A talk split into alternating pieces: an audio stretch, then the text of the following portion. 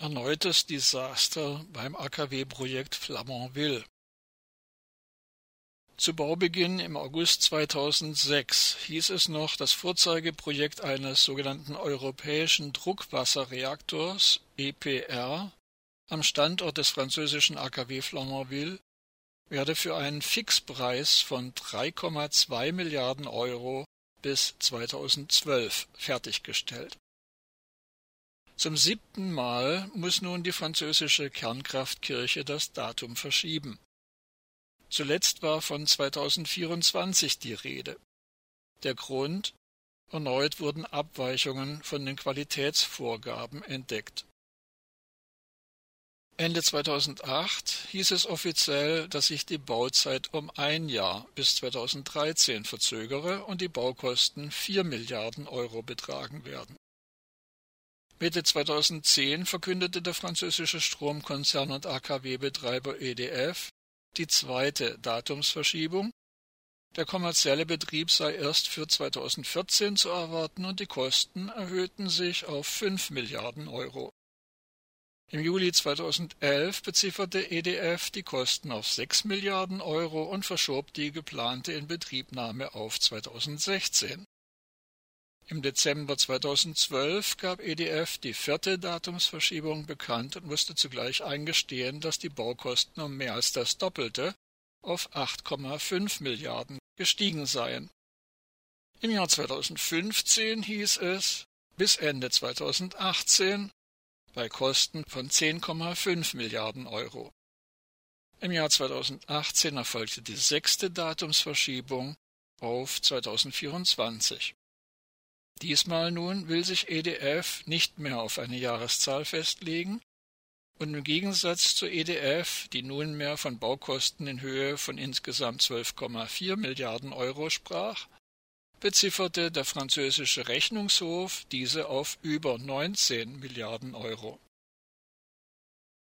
Die Sicherheitsvorkehrungen des EPR-Reaktors gegen Erdbeben sind laut offiziellen Angaben lediglich auf eine horizontale Beschleunigung von maximal drei Meter pro Sekunde Quadrat ausgelegt.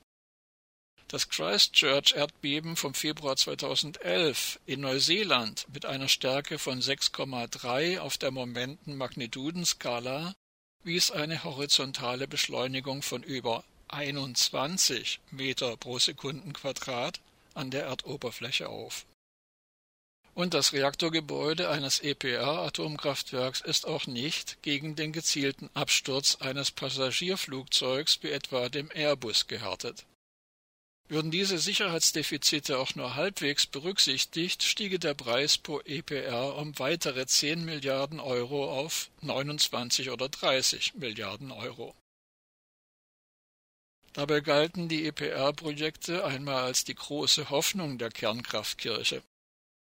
So war am 3. Juni 2005 im Manager-Magazin unter der Überschrift Die Renaissance der Kernkraft vom Wunsch zu lesen, dass, Zitat, Finnland als Vorbild vorangeht und andere gerne nachziehen. Ende des Zitats. Und einige Zeilen weiter wird der damalige Framatome ANP-Chef Vincent Morel zitiert. Seit mehreren Jahren prophezeien wir die Renaissance der Kernkraft. Nun geht Finnland mit dem Bau eines EPR-Reaktors beispielhaft voran. Ende des Zitats. Doch auch das EPR-Projekt in Finnland, das schon ein Jahr vor jenem in Flamanville begonnen wurde, im August 2005, hat sich als Ankündigungsdesaster erwiesen. Wir berichteten. Im Falle Flamanville hat die französische Atomaufsicht ASN aktuell im Primärkreislauf der Reaktorkühlung Zitat bedeutende Konstruktionsabweichungen festgestellt. Diese finden sich an drei angeschweißten Verbindungsrohren, die als Set-in bezeichnet werden Schon die vorangegangene sechste Datumsverschiebung im Jahr 2018 kam dadurch zustande, dass Pfusch an Schweißnähten im Primärkreislauf entdeckt wurde.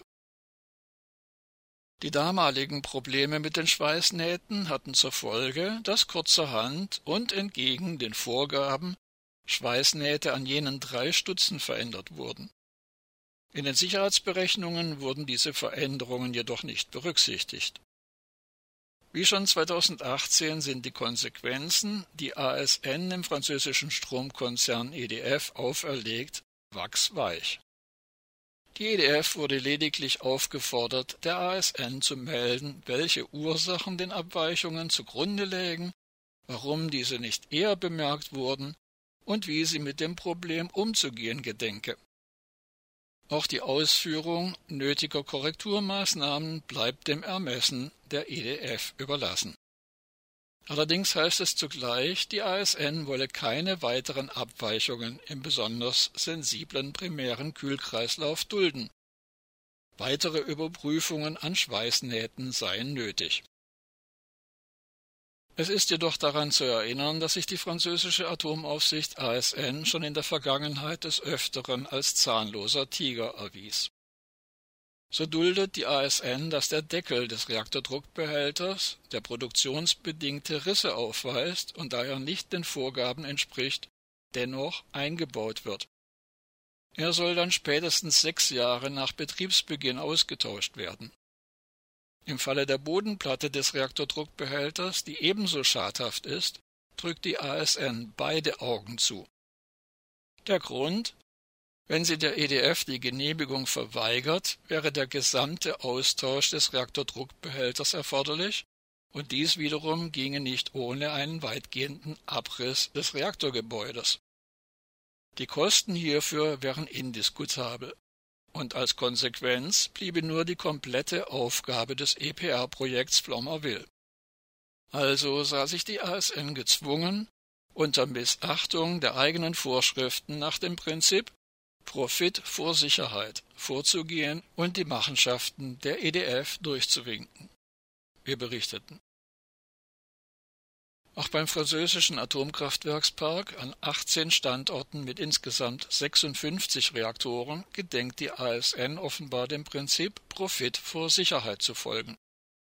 Nach der Stilllegung des bis dahin ältesten französischen AKW Fessenheim am 29. Juni 2020 steht die Verlängerung der Betriebsdauer dieser 18 Atomkraftwerke an. Das AKW Fessenheim war bei seiner Stilllegung über 42 Jahre in Betrieb.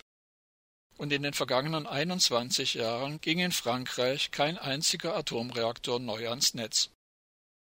Laut ASN steht nun eine Verlängerung der Betriebsgenehmigung von 40 auf 50 Jahre an.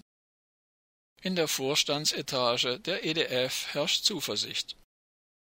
Schon im Jahr 2010 hatte der damalige EDF-Chef Henri Brocliot davon gesprochen, dass eine Betriebsdauer der französischen Atomkraftwerke von 60 Jahren angestrebt werde. Auch führende Vertreterinnen und Vertreter der Kernkraftkirche in der Schweiz und in den USA sprechen seit langem von 60 Jahren AKW-Betrieb. Um dies durchzusetzen, ist es erforderlich, mit Hilfe der Politik den Ausbau der erneuerbaren Energien zu bremsen.